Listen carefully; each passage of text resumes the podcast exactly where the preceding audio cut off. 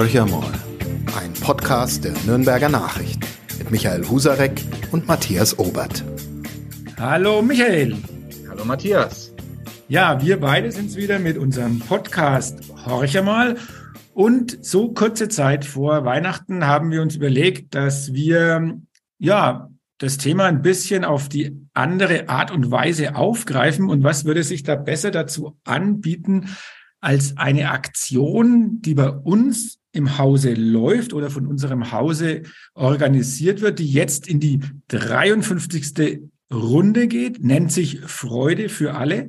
Und jemand, der jetzt seit über 20 Jahren dabei ist, ist Wolfgang Heilig-Achnig, ein Kollege von uns, also ein Redakteur der Nürnberger Nachrichten. Und den haben wir uns heute in den Podcast eingeladen, nicht nur um über die Aktion an sich zu sprechen, sondern ganz generell über vielleicht auch die Veränderungen, die es hier in der Stadt und im Umland gegeben hat, was die Armut, was die Sorgen und die Nöte der Menschen betrifft, auch gerade in der Zeit vielleicht vor Weihnachten, aber natürlich auch über die Spendenaktion. Aber was mich ganz persönlich interessieren würde, hallo Wolfgang, erstmal willkommen in unserem Podcast und was mich interessieren ja. würde, du magst es seit hallo über 20 Runde. Jahren, hallo, hallo, du magst es seit über 20 Jahren, bist du mit dabei und wie kann man sich eigentlich als Journalist, der dann immer wieder mit sehr tragischen Schicksalen konfrontiert wird, wie kann man sich da eigentlich jedes Mal wieder dazu motivieren, um dann mit voller Werf, und das kann man dir, glaube ich, schon unterstellen, sich wieder in diese Arbeit zu stürzen, um für Freude für alle aktiv zu sein? Ja, ich glaube, es ist zunächst einmal das, was ja sozusagen eine journalistische Urtugend ist oder sein sollte, nämlich die Neugier. Äh, es ist ja es bedeutet ja zunächst einmal, also jenseits äh, von viel Büro, auch bürokratischer Arbeit, viel Telefonieren, bedeutet es, dass man eben Menschen trifft, Menschen trifft und kennenlernt, kennenlernen darf, zumindest ansatzweise kenn, äh, kennenlernen darf, äh, die man sonst wahrscheinlich oder vermutlich kaum je äh, getroffen hätte und die vor allen Dingen äh, einem kaum je womöglich ihr Herz ausgeschüttet hätten. Ähm, denn da geht es ja natürlich um auch sehr vertrauliche Dinge ähm, und Zusammenhänge. Ähm, ich nenne gleich noch ein, zwei Beispiele vielleicht, aber ähm, eine der Grundbedingungen ist ja, dass wir äh, die Leute auch schützen müssen. Das heißt, sie werden also natürlich werden Fallgeschichten exemplarisch präsentiert jeden Tag, ähm, sowohl in der Zeitung wie dann eben natürlich auch auf nn.de und nordbayern.de. Aber halt äh, in aller Regel, auch da gibt es Ausnahmen, in aller Regel anonymisiert. Das, wir müssen die Leute schützen und wir müssen insbesondere und auch die Kinder schützen, äh, wenn eben Kinder in so einer Familie und in so einem Haushalt sind. Ähm, das ist die Voraussetzung auch dafür, dass die dann unter Umständen eben auch mal erzählen, wo die, ja, wo der, wo nicht nur der Schuh drückt, sondern wie es auch dazu gekommen ist. Und jetzt nehme ich mal gleich das eine Beispiel aus der, aus der heutigen Geschichte äh, wo ich mal zwei alleinerziehende Väter ähm, vorgestellt habe. Alleinerziehende Mütter gibt's ja leider, leider, das ist ein großes sozialpolitisches Problem. Die sind da mehr. Alleinerziehende Väter sind immer noch die Ausnahme und die geraten meistens in anderer Weise in diese Lage oder in diese Rolle hinein, nämlich weil eben die Mütter ähm, aus besonderen Gründen ausfallen. Im einen Fall äh, war das eine frühere Drogenabhängige, die dann durch Substitution sehr stabil, stabil gewesen ist, dann aber durch einen unglücklichen Zufall, wenn man so will, doch wieder in das Milieu abgerutscht ist und äh, wieder auf Heroin war und dann praktisch ausgefallen ist für die Familie, so dass der Vater der Kinder ähm, eben äh, die alleinige Verantwortung übernehmen musste. Äh, das ist mal so ein Beispiel. Das andere ist vielleicht sogar noch ein bisschen krasser. Das war ein Paar, wo sie, also die Mutter, nebenher krumme Dinger gedreht hat, also Betrügereien äh, gemacht hat, ist auch vor Gericht gestellt worden. Und bis es überhaupt zu dem Gerichtstermin kam, wusste der Mann, da kann man natürlich sagen, er war vielleicht ein wenig naiv irgendwo, aber wusste null davon, was die angestellt hat und was die getrieben hat, sondern und er hat letzten Endes auch nur durch einen Zufall, nämlich als er irgendwann mal im Urlaub er die Post geöffnet hat, war dann da ein Beschreiben von der Justiz, dass das in, ist, ist ihm buchstäblich Schuppen von den Augen gefallen, was dann da los war. Und sie war aber immer so geschickt und hat es auch runtergespielt, hat gesagt, ja, das äh, wird schon geregelt und ich habe einen guten Anwalt und dies und das und das. Und er hat sich da vielleicht auch ein bisschen einlullen lassen. Jedenfalls ähm, äh, war die Re Rechnung dann ziemlich fett. Die ist nämlich zu mehreren Jahren verknackt worden.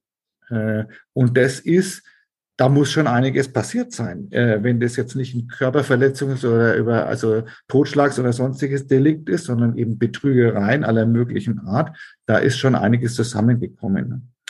Und ähm, der, das war schon auch bewegend für mich zu sehen, dass der bereit war, mir das auch einfach natürlich im Beisein, was heißt natürlich, aber im Beisein auch, er hat eine sozialpädagogische Familienhilfe zur Seite gestellt bekommen, im Beisein eben auch eine Begleitung, aber hat mir dann doch sehr offen und ehrlich geschildert, wie das läuft und was da los war. Und natürlich musste er jetzt oder muss er sich jetzt um die Kinder kümmern. Das heißt erstmal ganz praktisch, dass er seinen Job aufgeben musste, weil die sind noch so klein. Er hat für die noch keine, ähm, äh, keine Kinderbetreuung, keine Kita-Plätze.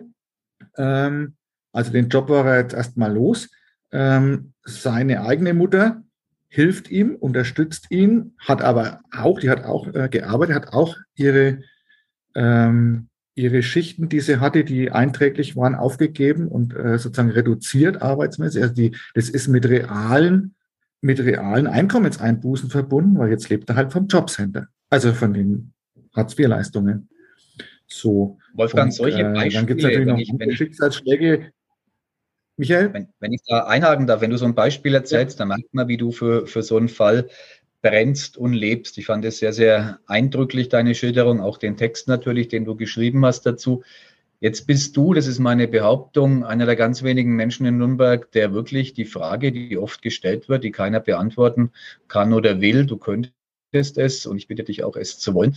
Ähm, ist Nürnberg im Lauf der letzten 10 bis 20 Jahre ärmer geworden? Ja, das ist eine schwierige Frage, weil Armut, wie wir alle wissen, äh, natürlich eine Frage auch der Definition ist. Jeder hat schon mal gehört, dass da gestritten wird, welche, welche Grenze da angesetzt wird. Einkommensmedian und so weiter heißen die ganzen Fachbegriffe. Ähm, tendenziell nicht, nicht im großen Stil, glaube ich. Aber ähm, wie gesagt, es ist auch ein bisschen eine Frage des Standpunkts. Wir bewegen uns seit vielen Jahren, nehmen wir mal den, das Stichwort Kinderarmut, äh, das ist vielleicht etwas griffiger. Äh, nehmen wir mal das Stichwort Kinderarmut. Äh, äh seit vielen Jahren bewegt, bewegt, bewegt sich äh, die, soweit es die sozialen Erhebungen sagen, äh, bestätigen können oder erfassen können, bewegen wir uns da in dem Bereich, dass jedes fünfte Kind ungefähr also 20 Prozent von Armut bedroht oder betroffen sind. Das ist also, mag sein, dass es sogar ein bisschen drüber liegt. Also das ist mit leichten Schwankungen immer in dem Bereich. Ähm, nehmen wir das andere Ende, die ist Altersarmut, also Grundsicherung im Alter, wenn die Rente nicht reicht, das sind die nackten Zahlen nicht wirklich krass gestiegen, aber sie sind leicht gestiegen. Äh, von Leuten, die eben Anspruch drauf haben oder darauf angewiesen sind, dass sie da ergänzende Zahlungen zu ihrer Rente bekommen. Ähm, ja, also man hat ja immer gehofft, dass man, dass man insbesondere im Familienbereich äh, da für Entlastung sorgen kann. Es ist nicht wirklich gelungen. Also das ist nicht. Wir können es aber aus der Weihnachtsaktion direkt so nicht ableiten, weil man nicht sagen kann oder nicht belegen können, dass wir letztes oder vorletztes Jahr oder so so viel deutlich mehr Anträge bekommen hätten als in den Jahren davor. Also das bewegt sich relativ konstant auf einem leider natürlich viel zu hohen Niveau in, unterm Strich. Ja. Da sage ich vielleicht gleich nochmal was, weil da kommen wir nämlich dann zu der vielleicht interessanten Debatte rund ums Bürgergeld und um die ähm, Grundsicherung. Äh, da gibt es nämlich ein paar Faktoren, äh, über die sich vielleicht auch lohnt, nochmal nachzudenken. Aber das ist äh, im großen Stil kann man das nicht sagen. Nürnberg hat ja auch ähm, hat ja auch eine insgesamt wirtschaftlich gute Entwicklung genommen. Das schlägt sich natürlich nieder, wenn die Leute dann doch, wenn auch oft in schlecht bezahlte Jobs kommen, aber die, ähm, die Beschäftigungsquote ist ja auch in Nürnberg deutlich gestiegen, äh, trotz Corona und aller möglichen anderen Faktoren. Also das ist gar nicht so schlecht. Das äh, schlägt sich schon auch nieder. Das hilft. Ähm, was wahrscheinlich gestiegen ist, ist der große Bereich der knapp oberhalb der Anspruchsgrenzen von Hartz IV liegt. Also die, die Zahl der Hartz IV-Haushalte also der Leute, die Grundsicherung bekommen, äh, die ist ja nicht gestiegen in den letzten Jahren, die ist ja eher gesunken. Ähm, sondern, ähm, also von daher kann man daraus keinen Anstieg der Armut ableiten. Aber der Bereich, der knapp drüber liegt, also von Geringverdienern, die eben dann keinen Anspruch haben und auf solche zusätzlichen Leistungen dann keinen Anspruch haben, auf den Nürnberg-Pass natürlich, da hängt ja vieles miteinander zusammen, der ist wahrscheinlich gestiegen, der Bereich. Und also rein zahlenmäßig. Von Darf ich da also einmal also nach, nein, Du hast ja. gerade Nürnberg sehr schön erklärt. Ist es so, ähm, dass Armut und Großstadt sich gegenseitig bedingen? Also anders gefragt ist in den ländlichen Regionen, die ja auch Teil unserer Weihnachtsaktion für heute ja. für alle sind, die Welt äh, mehr in Ordnung oder kann Na, man das? Nein, nein, das glaube ich nicht. Äh, aber natürlich ist die Schamgrenze viel höher. Ähm, einerseits, also die, äh, die Scheu, irgendwo hinzugehen und zu sagen, ja, ich bin aber bedürftig, ich brauche Hilfe und so weiter. Also das ist sicher, ein, das ist sicher ein Problem, dass also allein schon von aus diesem Grund deutlich weniger Anträge aus dem ländlichen Bereich kommen, als kommen könnten. Ähm, wahrscheinlich ist auch der soziale Zusammenhalt halt sowohl innerhalb von Verwandtschaften als auch unter, den, unter Nachbarn deutlich größer, wenn die sich nicht total zerstritten haben, was es ja auch gibt. Aber ansonsten ist die Nachbarschaftshilfe oder die, die Hilfe im Freundes- und Verwandtenkreis einfach ausgeprägter. Ja. Man könnte, aber da bin ich jetzt nicht äh, sozialwissenschaftlich bewandert genug, aber natürlich müsste man dann und könnte man dann natürlich noch ähm, eingehen auf die Problematik Zuwanderungssituation. Das spielt natürlich in der Großstadt schon eine große Rolle. Das merken wir auch bei uns natürlich in der Weihnachtsaktion. Nürnberg ist eine, eine Stadt, wo ähm, mehr als äh, also wo rund die Hälfte der Bevölkerung bekanntlich einen Zuwanderungshintergrund hat, aller möglichen Art, ähm, sowohl deutschstämmig wie nicht deutschstämmig. Also das ist ja, ist ja bekannt und das ist natürlich deutlich ausgeprägter als in ländlichen Gebieten. Das ist ganz einfach. Äh, diese Zusammenhänge gibt's, mhm. diese Zusammenhänge gibt's, aber die sind natürlich auch äh, letzten Endes kompliziert. Äh, ein Beispiel noch, lasst mir noch kurz ein Beispiel aus dem ländlichen Raum erzählen, das ich vielleicht noch äh, in der Fallgeschichte präsentieren kann, weil ich es so berührend finde, aber ich habe die Leute noch nicht besucht. Ähm, aber da geht's, also es ist ganz, äh, ganz eindrücklich eigentlich. Äh, es sind äh, Leute, die einen, äh, eigentlich ältere Leute, den Bauernhof, den sie eigentlich haben, nicht mehr bewirtschaften können, schon aus, weil, die, weil ihnen die Kraft inzwischen fehlt. Und sie können ähm, die, äh, die Äcker oder das Land, was sie haben, auch nicht wirklich verkaufen. Gut, äh, das ist nicht ertragreich. Solange sie es aber nicht verkaufen können, haben sie auch keinen Anspruch auf entsprechende Sozialleistungen, weil das Sozialamt respektive das Jobcenter halt sagt, ja, solange ihr da äh, quasi Kapital habt, äh, habt ihr keinen Anspruch auf diese Leistungen. Das ist, äh, das muss man sich nochmal genauer anschauen, aber das ist äh, sicher ein Knackpunkt, äh, der vielleicht an anderer Stelle auch eine Rolle spielt. Und da merkt man dann auch, dass die Leute drehen sich im Kreise. Die können jetzt dann natürlich nur hoffen, dass sie über die Caritas und andere äh, Wohlfahrtsorganisationen da noch eine Beratung kriegen, wie man da weiter vorgehen kann. Aber wir leben also in ärmsten, wirklich in ärmsten Verhältnissen, wie man sich das so fürs 21. Jahrhundert so ohne weiteres bei uns offenbar oder weithin, glaube ich, jedenfalls nicht mehr so vorstellen kann. Ja. Mich mal ganz kurz auf die Menge der Anträge eingehen, weil ich glaube, es ist vielleicht für den einen oder anderen von uns, der ja auch den Podcast hört, überhaupt nicht, hat man keine Vorstellung, ähm, wie viele Anträge gehen denn ein, wie viel können dann letztendlich auch ich nenne es mal ein bisschen berücksichtigt werden. Berücksichtigt werden, ja, ja genau. Und, und nach welchen Kriterien en entscheidet ihr dann, ähm, ob ihr überhaupt jemand in Frage kommt? Weil die Fälle, die jetzt auch in der Tageszeitung und online geschildert werden, das ist ja nur die Spitze des Eisberges. In der Tat. Das sind äh, ausgewählte Einzelfälle, die sind entweder echte Einzelfälle in dem Sinn, dass es die so kaum ein zweites Mal gibt oder ganz selten.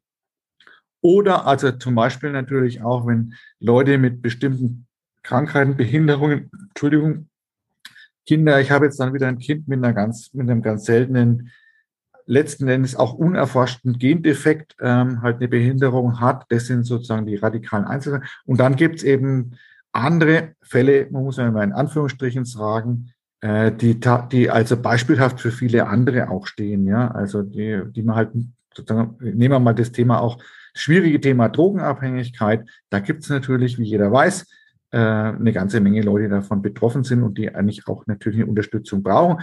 Obdachlose natürlich ganz genauso. Ähm, wir kriegen tatsächlich äh, mehrere tausend Anträge. Also ich hab's, müsste wieder nachzählen, dass sieben, achttausend sind es dann am Ende auf jeden Fall. Ähm, dem gegenüber stehen zum Glück äh, nicht weniger Spender und Rinnen, Spenderinnen und Spender.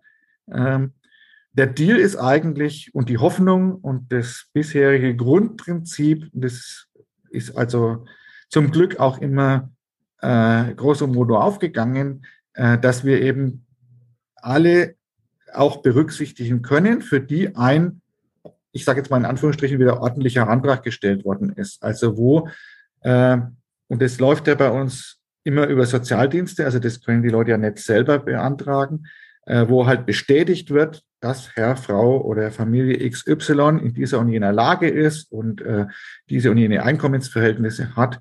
Also wenn das an, und, und diesen und jenen Bedarf vor allen Dingen, der eben nur aus Spenden letzten Endes ähm, sich decken lässt ähm, und nicht aus anderen Quellen, dann äh, sollen die Leute auch alle eine Unterstützung kriegen. Das heißt, wir müssen oder wollen eigentlich nur ganz wenige Sachen ablehnen. Ablehnen müssen wir grundsätzlich zunächst einmal eigentlich nur Sachen, die nicht in unserem Verbreitungsgebiet angesiedelt sind. Also das kommt immer wieder mal vor, dass wir zum Beispiel Anträge aus Bamberg oder aus Bayreuth kriegen. Das ist die Nachbarschaft, aber es ist halt nicht unser, es ist halt nicht unser Gebiet. Ähm, das, ist ein, das ist ein wirklich hartes Kriterium. Äh, die anderen äh, Sachen lassen sich meistens irgendwie regeln, aber man muss auch ganz klar sagen, deswegen gibt es ja diese enge Verknüpfung mit den Sozialdiensten. Wir sind natürlich nicht in der Lage, irgendwelchen Vermögensprüfungen oder sowas zu machen. Das, das übersteigt unsere Kapazitäten und unsere Möglichkeiten in jeder Hinsicht. Also da sind wir auf Gedeih und Verderb darauf angewiesen, dass das, was uns vorgeschlagen wird, auch Hand und Fuß hat. So. Und äh, wenn der Spendeneingang so erfreulich ist, wie es in den letzten Jahren oder seit langem eigentlich immer schon gewesen ist, äh, muss man natürlich ein großes Dankeschön an alle sagen, die da sich immer beteiligen und beteiligt haben, äh, ganz, oft ganz großzügig. Wenn der Spendeneingang so ist, dann reicht es auch aus, diese Anträge einigermaßen äh, in Anführungsstrichen zu bedienen. Ähm, und dann gibt es natürlich ein paar Faustregeln, nach denen man sich da äh, versucht zu richten. Also natürlich geht es ein bisschen auch um den konkreten Bedarf, aber es geht natürlich erst einmal ganz banal um die Haushaltsgröße. Natürlich kriegt ein, es gibt ja dann doch erstaunlich viele Familien mit mehreren Kindern, also mit vier, fünf, sechs. Wir hatten auch jetzt äh, Fallbeispiel mit sieben Kindern und so weiter. Natürlich werden die großzügiger unterstützt als jetzt äh, eine, äh, ein Paar mit einem Kind oder so. Ja. Äh, wobei es, wie gesagt, natürlich immer auch darauf ankommt, wenn das jetzt ein Kind wäre mit einer schwersten Behinderung, einem besonderen medizinischen Bedarf, dann ist dann natürlich auch mehr Unterstützung angesagt, als wenn es in Anführungsstrichen bloß um sag jetzt mal, die neue Matratze oder das Kinderzimmer oder so geht. Das ist so der eine Punkt.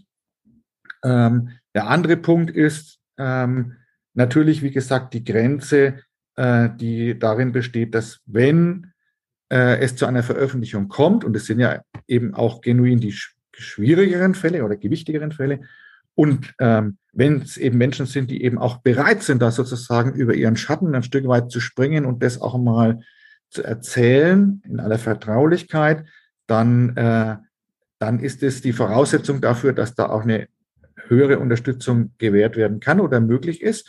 Äh, dann reden wir in der Regel von vier, manchmal auch von fünfstelligen Summen, die dabei rauskommen. Im anderen Fall bleibt es halt in dem Bereich irgendwo zwischen 100 und 900 Euro. Ja, kann man ganz offen ja auch sagen, ist kein Geheimnis.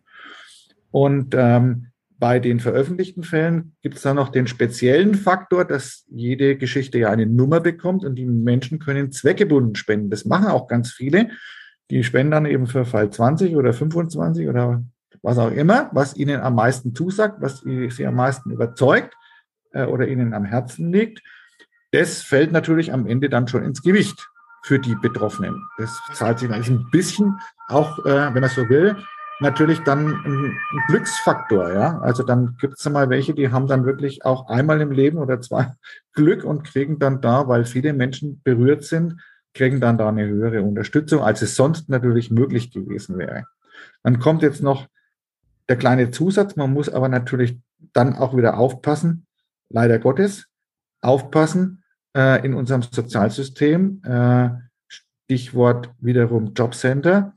Ähm, jeder weiß ja, dass äh, Menschen, die Grundsicherung beziehen, der, ihre Einkommensverhältnisse offenlegen müssen.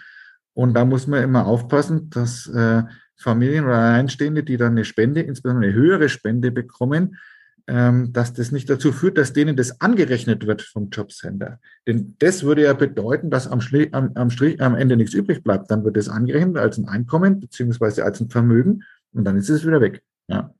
Also dann hat es ihnen gar nichts gebracht. Man muss also immer auch sicherstellen oder versuchen sicherzustellen, dass es solche Anrechnungen nicht gibt, weil sonst verpufft der Effekt. Es läuft deshalb manchmal so, dass die Leute das eben über entweder über Vertraute oder auch über Wohlfahrtsorganisationen bekommen, die das dann direkt auszahlen oder halt mit den Leuten zum Beispiel direkt bestimmte Anschaffungen tätigen oder dass es direkt an äh, äh, an, an, äh, an Einrichtungen geht, wo eben die medizinische Versorgung äh, erfolgt, die sonst vielleicht von der Kasse nicht bezahlt würde oder so. Bist du da seit, seit äh, über 20 Jahren dabei? Und wenn man da mal ein bisschen äh, zurückblickt, also man merkt, ich kann sich ja eigentlich nur noch mal dem anschließen, was der Michael schon gesagt hat. Man merkt, dass du mit Herz und Seele da dabei bist äh, und wahrscheinlich äh, könntest du 24 Stunden lang jemanden auch Geschichten erzählen über Hürden und ja, aber auch positive Entwicklungen. Jetzt reden wir mal so, wenn man mal zurückblickt auf diese über 20 Jahre. Du hast ja sozusagen begonnen als ähm, jemand, der mit dem Siegfried Ruckdeschel, der das äh, damals ja mit begründet hat, die Aktion, der das dann äh, ein Stück weit übernommen hat, erstmal so, ähm, ja, als Mithelfer, aber dann äh, als alleiniger Mensch, der jetzt diese Aktion mit durchführt. Was sind das für Geschichten, die einem dann in besonderer Erinnerung bleiben? respektive vielleicht die andere Frage, bleibt man mit einem Teil dieser Menschen auch in einem regelmäßigen Kontakt oder ist es eher so eine Geschichte, dass man sagt, na ja, wir helfen, wo wir können und damit ist es auch beendet, die ganze Geschichte und man hört und sieht von diesen Leuten nichts mehr. Also wie ist so da dieses Verhältnis? Wie hat man sich das vorzustellen? Ähm, erstmal muss man in Rechnung stellen, das Gedächtnis ist schwach, meins auch. Also ähm, es gibt dann so viele Geschichten und so viele Fälle, dass man sich vieles gar nicht mehr so merken kann. Ne? Ähm, und ab und zu poppt was auf, was vor ein paar Jahren mal war. Und dann äh, habe ich auch durchaus Mühe, immer wieder mal mich daran zu erinnern. Natürlich gibt es eindrückliche, besonders eindrückliche Geschichten. Ähm, auch da nenne ich gleich ein Beispiel, die einem länger in Erinnerung bleiben. Es ist aber eher die Ausnahme, dass man mit den Leuten, die man da besucht hat äh, und mit denen man Kontakt hatte, häufiger oder wiederholten Kontakt hat. Das kommt ab und zu mal vor, aber es ist einfach von der Quantität her gar nicht zu bewältigen, äh, da dran zu bleiben. Es gibt einzelne Fälle, die wir tatsächlich auch, wie gesagt, es gibt fast zu, bei unserer Weihnachtsaktion zu fast keine, also äh, zu fast jeder Regel auch eine Ausnahme also normalerweise bringen wir keine Wiederholungen, aber ab und zu gibt es welche. Ähm, die eine äh, Geschichte, wo es Wiederholungen gab, äh, das war eine, eine Alleinstehende, die irgendwie einen, einen, Impfschaden tatsächlich hatte oder so eine ähm, na, wie heißt jetzt das, äh, FSME, also Zecken, Zeckenbissgeschichte und deren üble Folgen, die dazu geführt haben, dass die halt über die Jahre hinweg immer permanent körperlich abgebaut hat bis zum, also sie lebt noch, sie ist noch da. Wir haben auch in dem Jahr einen Antrag für, für sie bekommen zur Unterstützung, aber ähm, das war schon sehr erschütternd eigentlich zu sehen, wie ein Mensch äh, so einen Verfall erlebt ähm, erleben muss. Und die ist auch alleinstehend, die hat jetzt keinen großen Freundeskreis oder so, der sie unterstützt. Ähm, und sie muss selber zuschauen. Also das ist ja das Allerkrasseste dabei, finde ich.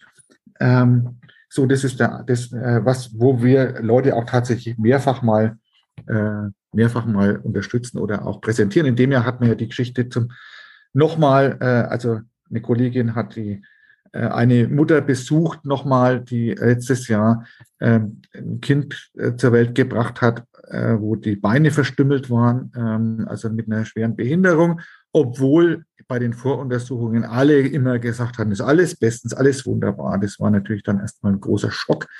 Sie hat es aber mit großer Bravour, glaube ich, gemeistert, diese Mutter.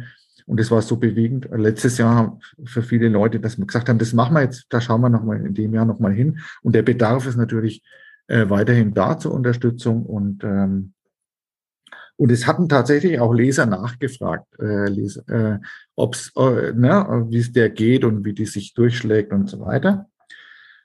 Und die andere kleine Geschichte, die mir, äh, die schon ein paar Jahre, etliche Jahre her, die mir einfach so in Erinnerung, weil das ja oft sich mit Bildern verknüpft, ja. Ähm, das war im Hasburger Land, äh, in, einem, in einem kleinen Ort, äh, ein Junge mit einer Behinderung, der, aber ein ganz agiler Kerl, ganz, ganz fit im Kopf, ganz helle, mit seinem kleinen Rollstuhl und die wohnten so oben am Berg und der Kerl fährt den Berg runter wie Skifahrer mit seinem Rollstuhl. Da haben wir gedacht, das nächste Mal, wenn der die Kurve nicht kratzt, dann knallt er gegen irgendeine Mauer. Aber der hat es wunderbar gemacht. Und da ging es damals darum, das ist, dass der Kerl auch in dem Dorf oder in dem Ort in die Schule gehen kann. Die Schule hatte natürlich Treppen, die hatte keinen Aufzug, kein gar nichts.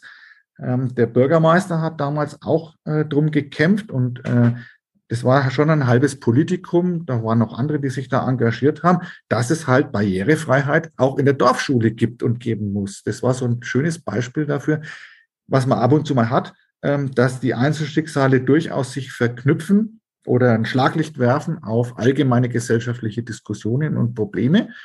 Irgendwie ist es dann tatsächlich gelungen, äh, äh, diese, diese Schule so äh, auszustatten, dass der Junge dann da in diese Schule gehen konnte.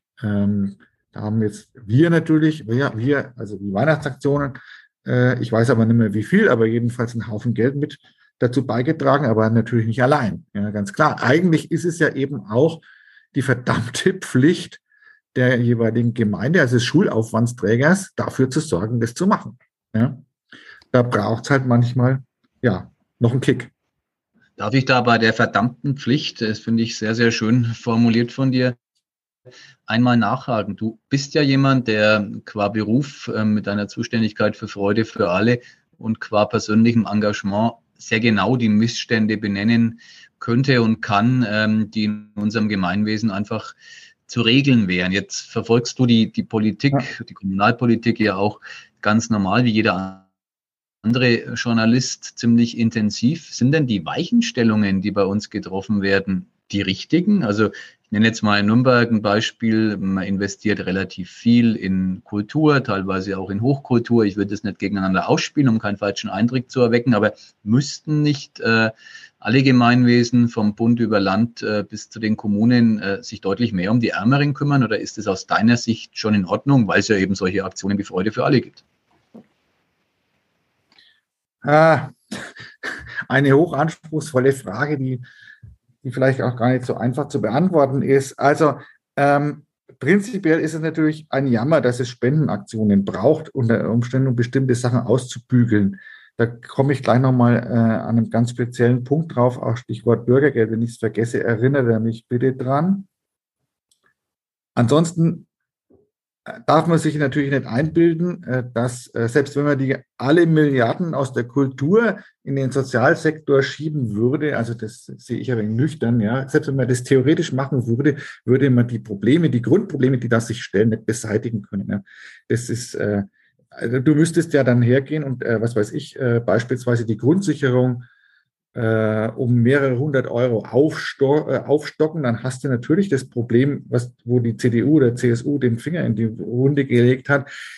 Das sind komplizierte Gemengelagen, glaube ich. Also das, äh, was, was auf jeden Fall ein Punkt ist, ist die Finanzierung des Gesundheitswesens und von Gesundheitsdienstleistungen. Das ist einmal ein großer Punkt. Da müsste auf jeden Fall mehr getan werden. Da wird ja auch aktuell politisch jede Menge drüber diskutiert. Stichwort Krankenhausfinanzierung, aber eben auch in dem Bereich, wo Menschen gar keine Krankenversicherung oder keinen Zugang mehr dazu haben. Also Leute, die in Nürnberg in der Straßenambulanz äh, zum Beispiel mit versorgt werden. Also das ist sicher ein großer Wunderpunkt, äh, wo, wo, wo was zu tun wäre, äh, denke ich. Ähm, wobei ich zugeben würde, nicht alles, was Menschen glauben, an medizinischer Leistung haben zu wollen, müssen auch wirklich die Kassen bezahlen. Weil da kommt man ja schnell in einen Bereich rein, wo es auch umstrittene Therapien gibt. Es ist klar, jeder Mensch, der eine Krebserkrankung hat und äh, dem die klassischen Ärzte sagen, für dich können wir nichts mehr tun, äh, klammert seine Hoffnung daran, dass irgendein anderer Heiler da noch was tun kann. Da kommen wir dann schon in einen schwierigen Bereich rein und dann solche Anfragen kriegen wir auch immer wieder. Ob das dann beispielsweise aus Spendenmitteln finanziert wird, dann schlagen die anderen die Hände über dem Kopf zusammen, wenn wir Spendenmittel für irgendwelche Heilpraktikergeschichten ausgeben würden und so. Also da, da ist, das ist ein kompliziertes, komplizierter Bereich, den ich auch nicht lösen kann, weil ich da kein Fachmann dafür bin. Ähm, und der wäre aber auch nicht äh, durch ein generelles gesamtgesellschaftliches Umsteuern äh, finanziell zu bewältigen, glaube ich. Also ähm, Nürnberg tut nach wie vor viel im sozialen Bereich. Das muss man einfach anerkennen. Das ist deutlich besser, die soziale Infrastruktur in Nürnberg, als in den Gesamt, als, als in den Nachbarstädten und insbesondere auch im Umland. Da ist überhaupt keine Frage. Ähm, das kann man sich, könnte man sich, äh, wenn man äh, schon allein dadurch, äh, also wie sagen, könnte man schon dadurch versuchen nachzuvollziehen, wenn man sieht, wie die Jobcenter vorgehen, das sind die Jobcenter im Umland deutlich restriktiver an vielen Punkten als in Nürnberg, auch wenn es in Nürnberg immer noch trotzdem natürlich Klagen gibt. Das ist ganz normal, leider Gottes. Ja. Also das ähm, ist ja ein Punkt. Jetzt sage ich nochmal das konkrete Beispiel, äh, was, was mit dem wir halt auch immer zu tun haben. Das ist, äh, wo ich mir gewünscht hätte, dass das Bürgergeld nochmal, was ich für einen echten Fortschritt halte, grundsätzlich, das muss man mal, glaube ich, ganz klar sagen, ähm, sowohl sowieso, sowieso was die Grund, ähm, also den, den Grundbetrag angeht, das ist eh klar, als auch die anderen Komponenten.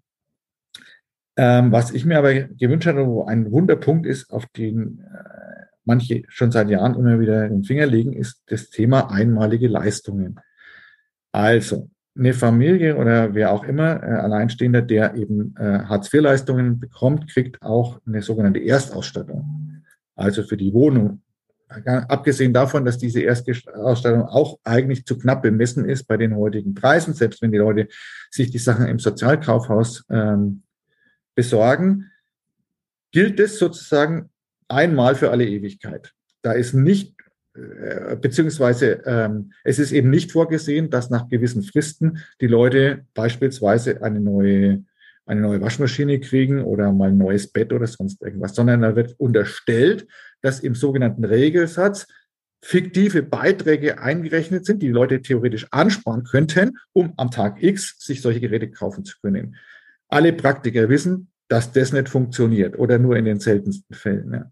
Und da hätte ich das sinnvoll gefunden, wenn, äh, wenn da mal wieder, ähm, wenn da mal wieder eine Rückkehr zu ähm, so eine äh, Regelung gefunden wurde, wo Leute eben nach bestimmten Fristen unter bestimmten Vorgaben äh, eben solche Leistungen bekommen können. Die im Wesentlichen geht es da immer um die Wohnungsausstattung.